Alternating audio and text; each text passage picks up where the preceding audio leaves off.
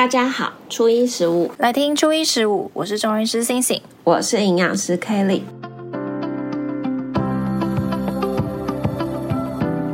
我想要来聊一个还蛮常见，不管是临床上，或者是我觉得大家在日常生活中可能都会遇到的事情。因为现在大家都对于健康是很在意的嘛。对。那除了生病会知道要吃药以外，其实很多人都很习惯要开始吃一些营养补充品或者保健食品。因为我在门诊的时候，还蛮多患者会问我说：“啊，药物可不可以跟他在吃的保健食品能不能一起吃啊？或者是说，呃，什么东西什么时候要吃？因为你知道有些人他。可能吃了四五或是五六种保健食品，然后它是全部就早上一起就是一一口，因为他们可能会装那个，对对对，因为他会装一个礼拜的那种，每天就是怕忘记，所以每天都已经分装好，然后就一次一把吃完。其实我每次听到的时候，我心里面都会有个问号，就是这真的可以吗？因为我自己。毕竟以前也是呃学营养的嘛，嗯，所以我就大概知道什么东西应该要什么时候吃。可是当如果大家都变成像这样吃的时候，我就会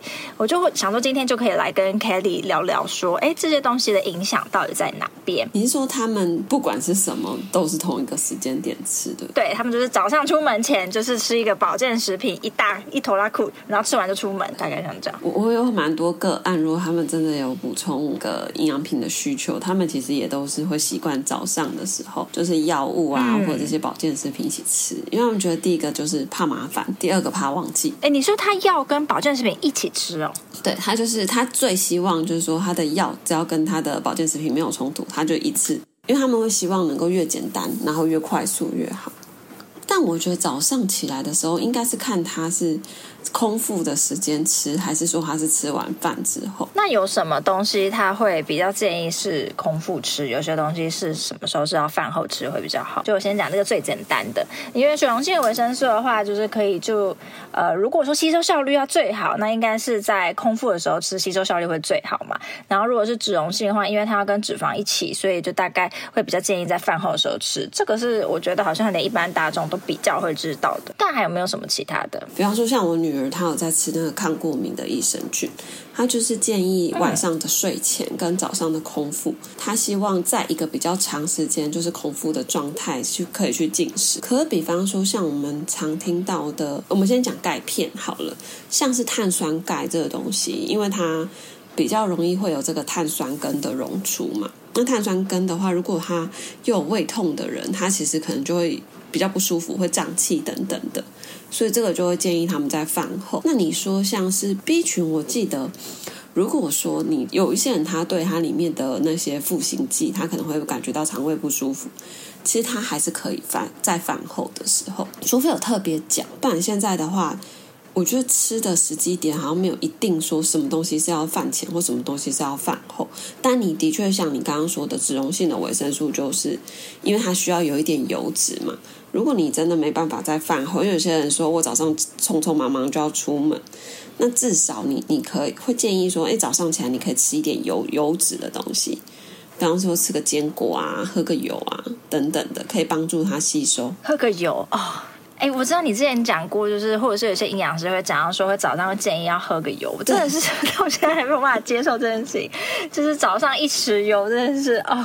听到想起来就觉得想吐。可是其实你你看哦，我我自己是觉得说，像维生素最脂溶性维生素最常用来补充，应该就维生素 A 吧。那维生素 A 最多的来源。嗯不就那个鱼肝油，所以它其实你你直接吃也可以，因为它就跟鱼肝油一起吃，就它就是在鱼肝油的油脂的成分里面。然后现在像维生素 D，有的它也会把它做成那种滴剂剂型的滴剂。对，我现在用的那个维生素 D，我也是用滴剂。其实它好像一开始是要设计给婴儿的，对，就是婴儿有啊，没有味道。然后我觉得那个就真的是你早上，哎，我是没有滴在水里面过，但我就是滴在可能一些像是牛奶或者是豆浆，反正我早上要。喝什么东西的时候，我就会滴在里面。我就觉得，哎，这真的很方便哎！这比每天你要吞那么多的，不管是药的药丸、软胶囊也好，他们都说什么自己做的多小多没有味道，可你就是要吞那个东西就很不舒服。这种时候滴剂真的是一个很赞的发明。没错，因为你看，像滴剂，你把它滴在牛奶、豆浆里面，它们本身就含有一些油脂。牛奶跟豆浆本身就有油脂，那它其实它就可以帮助吸收。所以我觉得，其实如果你不想吃喝油，其实你还有其他的做法，就是说你可以把它跟有油脂的食物一起就好了。那其实像牛奶、豆浆，它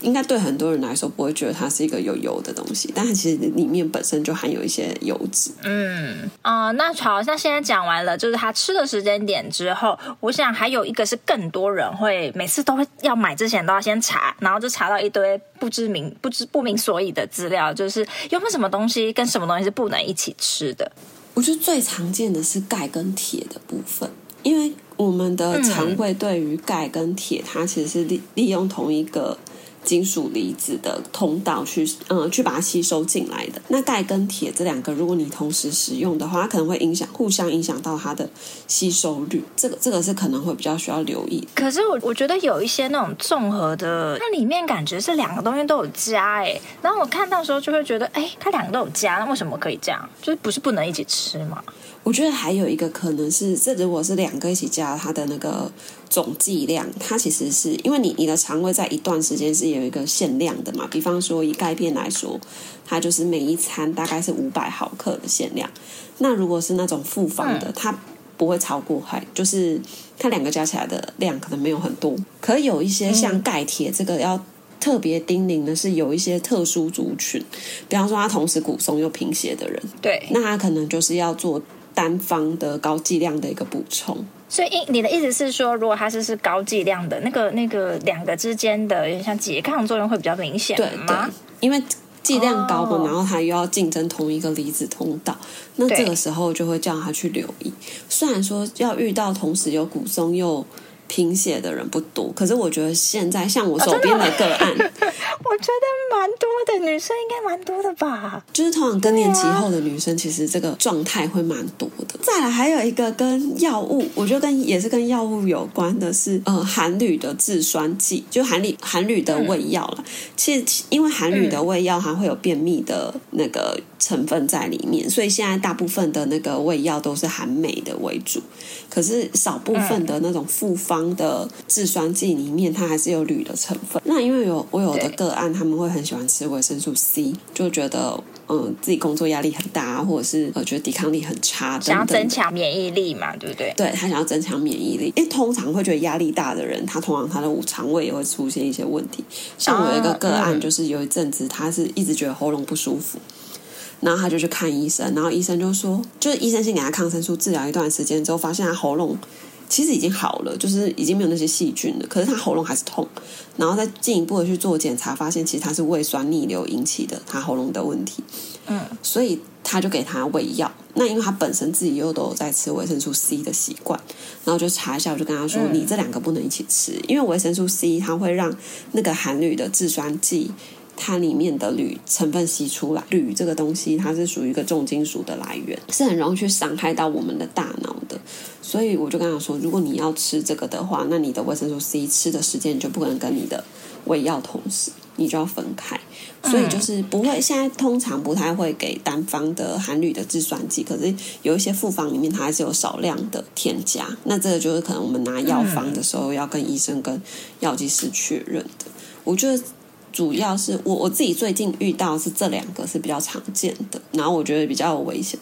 那像因为像刚刚讲维生素 C 嘛，那所以如果他是像吃了一些含铝的胃药，是不是也是水果就不要太近的一起吃？毕竟很多水果都是含比较高量维生素 C。对，你可能就是把它能够间隔开来。那因为其实有时候胃不舒服的人，他的水果我们也会建议他在餐后吃，只是说他如果那一阵子有。那一阵子有就是肠胃的问题，就会帮他避免一些比较高维生素 C 的水果这样子。所以就是大家也要注意，假如说像我们刚讲到是钙跟铁，听起来都像是一个呃营养补充品，可是你就要想要说，好，如果你是有在吃铁剂，那你的这些含钙比较多的食物，你可能就也不要一起吃。就像刚刚讲牛奶这种，啊，你不要吃铁剂，然后很很快喝牛奶，然后你跟我说啊，我没有吃钙片呐，就是呃，这是一样的意思。对，对，所以大家也可以把这些东西就是把它代换一下，你就。可以大概知道说什么样的食物跟保健食品也可能要分开，或者不是只有保健食品跟保健食品之间要分开而已。那像刚刚 Kelly 有讲到说，像碳酸钙的东西，因为大家知道碳酸就像碳酸饮料嘛，它就很容易会让人家胀气。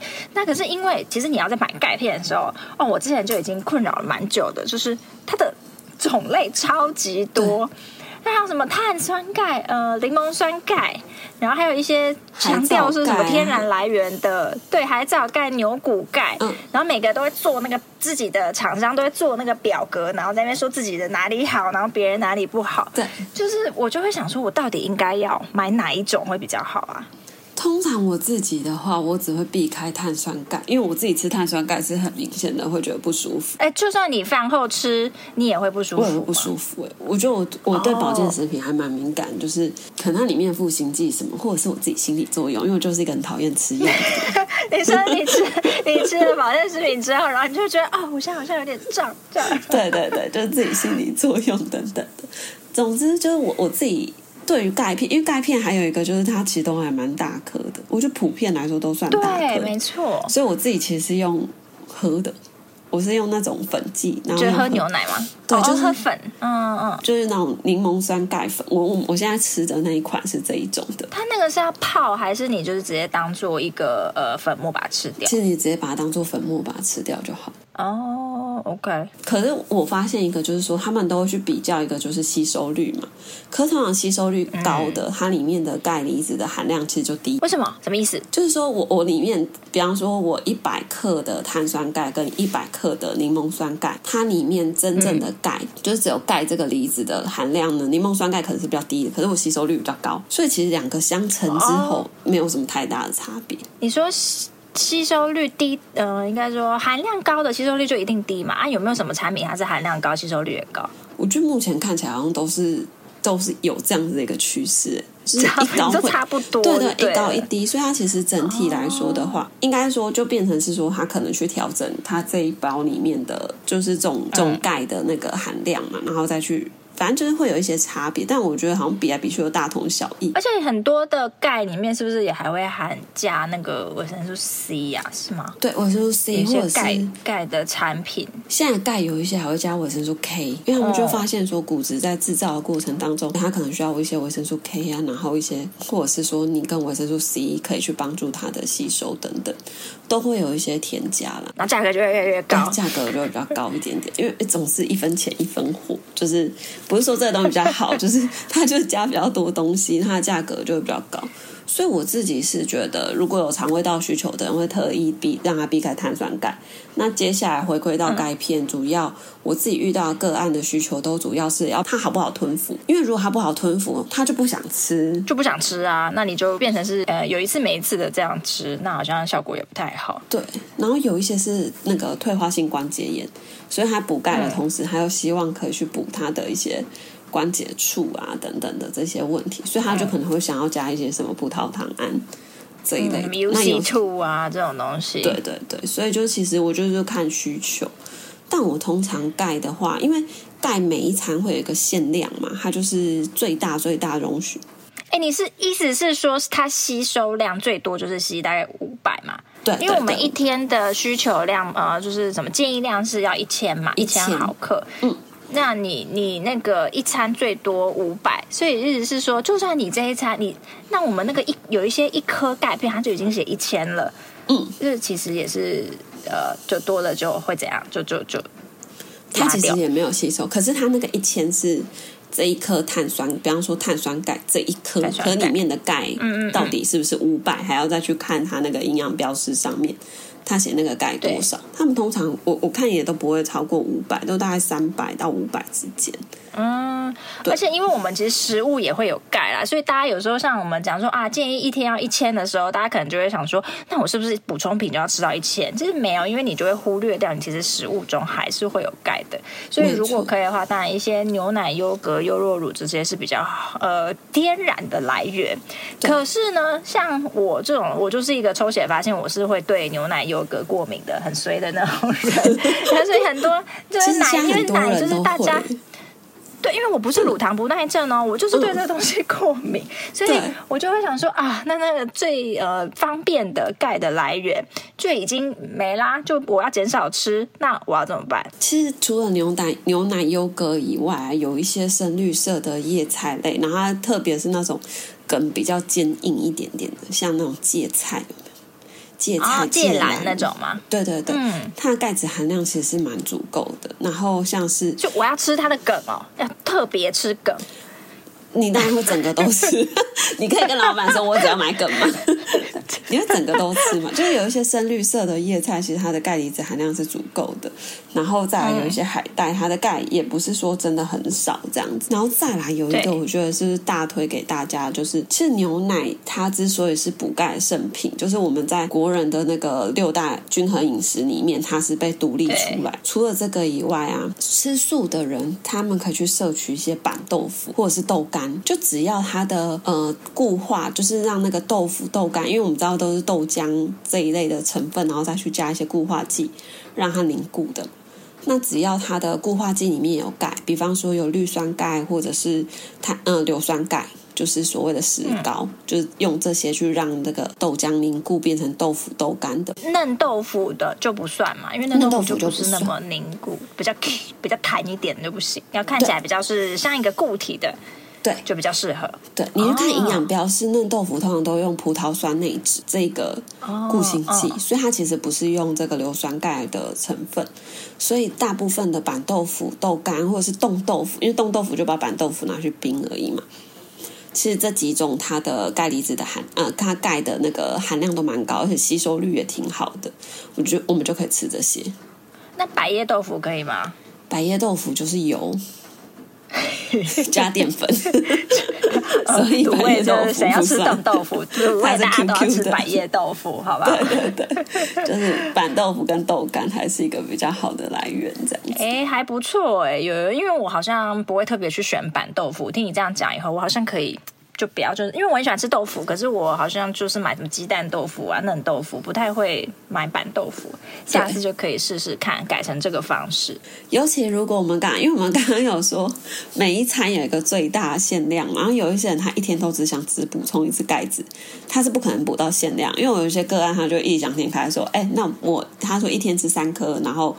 可能分三餐或者是一天两颗，然后分早晚。我可不可以？我只要吃一次。我说不行，那你另外一餐你就要去补充有钙的东西。哦对对对，对，就是反正不要就是想要呃化解化繁为简，就是一次吃完就是是没有用，的是浪费钱。嗯，对。好，那那再来第二个，我觉得也很常遇到的是益生菌。益生菌最近很夯嘛，以前呃现在因为大家都已经知道说哦，我们肠道的健康可能会影响到我们身体很多免疫呀、啊，甚至连大脑的疾病可能都跟肠道的菌种有很大关系。对，所以呃现在大家就疯狂的买在买各种益生菌，尤其可能在妈妈群组里面。更多吧，嗯，大人就想要快乐或者是肠道保养，然后小孩最主要就是免疫这样子。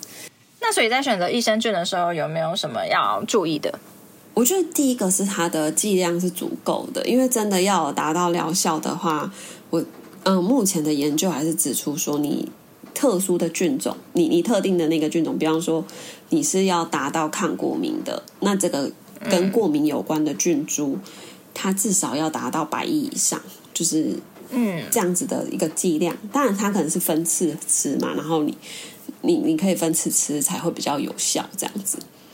对，和剂量一定要是足够，然后跟。它的菌株一定是要特定的。呃，我觉得很多人可能会把乳酸菌跟益生菌有一点点搞混，因为乳酸菌的种类有千千万万，有千千万万那么多嘛，反正就是也很多种。嗯。可是如果你真的要把它称作益生菌的，其实就是一些某些真的已经有被研究证实它是有这个疗效的，其实才可以称作益生菌。对对。所以很多人会想说啊，我就喝一些乳酸菌饮料啊，听起来就是我补充了超多肠道好菌。当然没错啊，因为现在有一些。呃那种呃乳酸菌饮料，它可能就是特别选了一些什么像双歧杆菌什么什么，还有什么哎、欸、那个是乳酸杆菌，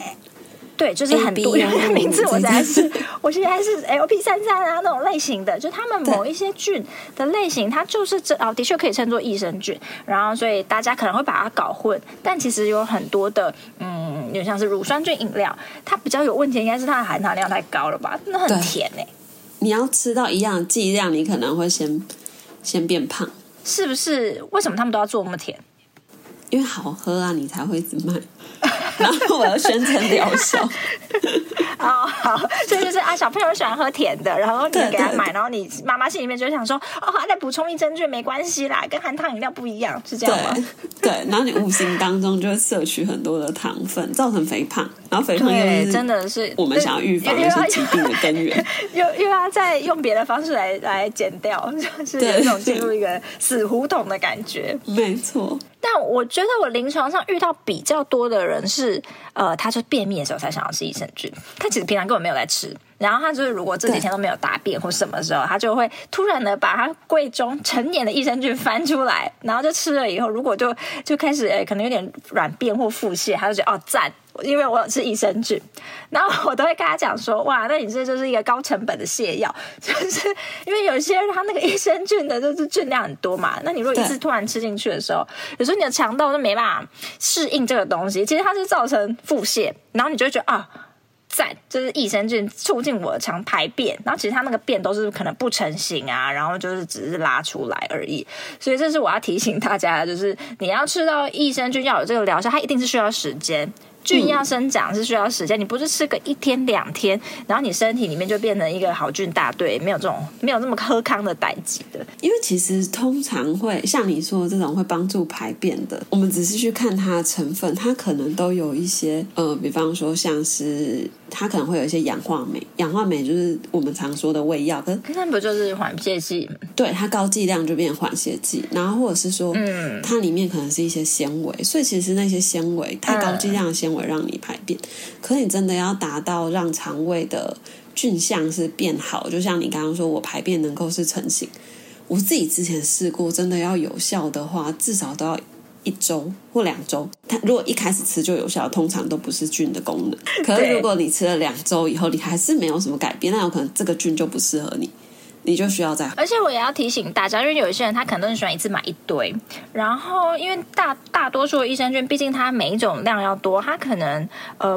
特定的有效菌种就是那些，嗯，所以我会建议你，如果真的吃，假如说你现在有肠胃或者是一些问题，你想要吃益生菌的话，你可以先选一个品牌。好，那如果吃了有效，像你刚刚讲了两周，哎，是 OK 的，那你大概就把这一盒吃完，大概就是。顶多也就两三个月吧，然后我就会建议你，你要么你就先暂停一下，就是看一下你的肠胃是不是已经恢复到它可以自己生存的状态，就是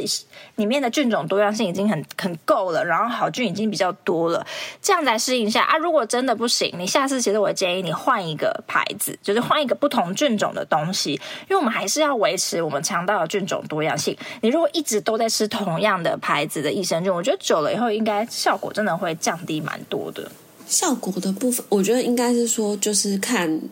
看种类耶。因为如果你看像我我女儿她吃那种过敏的，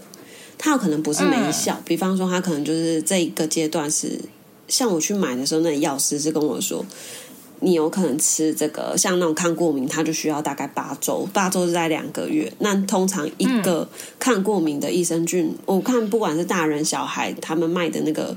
时间。差差不多就是两，就是你说的两个月，两三个月，两三个月，然后吃完、嗯、两个月，嗯，对。但他有说，就是你这过程当中你要维持。那如果你发现这个是有效，可是过一阵子之后它就没效，有可能是嗯那一段时间它又有一些外在的因素，比方说环境的灰尘啊等等的，或者是空气污染，嗯，那你再调整回那个剂量。不过我觉得就像你说的，就是什么叫调整回那个剂量？就是。因为保养期，他可能比方说，像我女儿现在，她的益生菌一天是吃三颗，她是在调整期。哦、那她维持期的时候，她可能一天吃一颗，甚至她说，如果她稳定，哦、你就可以让她，比方说两天才吃一颗。可是如果她的症症状又变严重的时候，你就可以适当的再把那个剂量拉上来。对，所以我觉得这个是学问很大，因为。这本来就是一个波动的嘛，菌又不是说长出来就不会死，就是菌还是会变少，或者是说，哎，你又因为你的饮食习惯、你的生活作息，就会让这个环境不一，说不定不适合这一个好菌的生长。对，所以我刚刚我刚刚的前提比较像是说，呃，你就是一个很很很正常、很很规律的在补充的那种人的话，你可能就要注意。那当然，如果像小朋友，或者是说你其实有时候，呃，身体状态就突然变了，就是例如说啊，你最近可能就开始腹泻，开始肚子不舒服，肠胃比较不好。的话，你可能就也要考虑看看会不会是啊、呃，因为就是这样，那你的那一个好菌的菌量就要开始要把它的量往上加才是。嗯、对，当然还是要嗯。然后最后一个啊，我是想要跟我想要跟 Katie 讨论的是说，呃，毕竟现在大家我刚刚提提到说我在用一些呃维生素 D 的滴剂嘛，嗯，那其实大家因为那是因为我抽血的时候就知道说啊，我的维生素 D 就是不足，毕竟每天要待在室内，其实真的。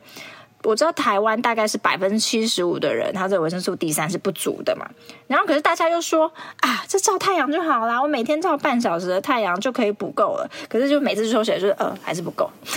那这样我到底是要怎样？我是要吃补充品会比较好吗？还是要要做什么事？我觉得如果当你不足的时候，它不足有分缺乏跟不足。就是它有分严重的程度嘛，程度。然后如果又是在一些关键的时刻，嗯、因为像台湾最近比较大规模去检测维生素 D，应该都是一些育龄妇女，就是比方说你可能怀孕的时候，我们去做检测。那这个时候你还在，就是如果你检测出来是不足，然后你还在慢慢补，其实第一个对你自己，因为对你自己跟对胎儿来说，他们要去合成这个骨质都是会有困难的，所以这个时候我们就会建议用滴剂。嗯可是如果说，哎，你其他的时间点你想要，比方说你有不足或者是缺乏的问题，我也是会建议像维生素 D 这种，你就是先吃，先吃一段时间，然后你再去调整你的习惯。因为晒太阳，晒太阳其实条件很严苛，哎，因为你要手脚都露出来，然后再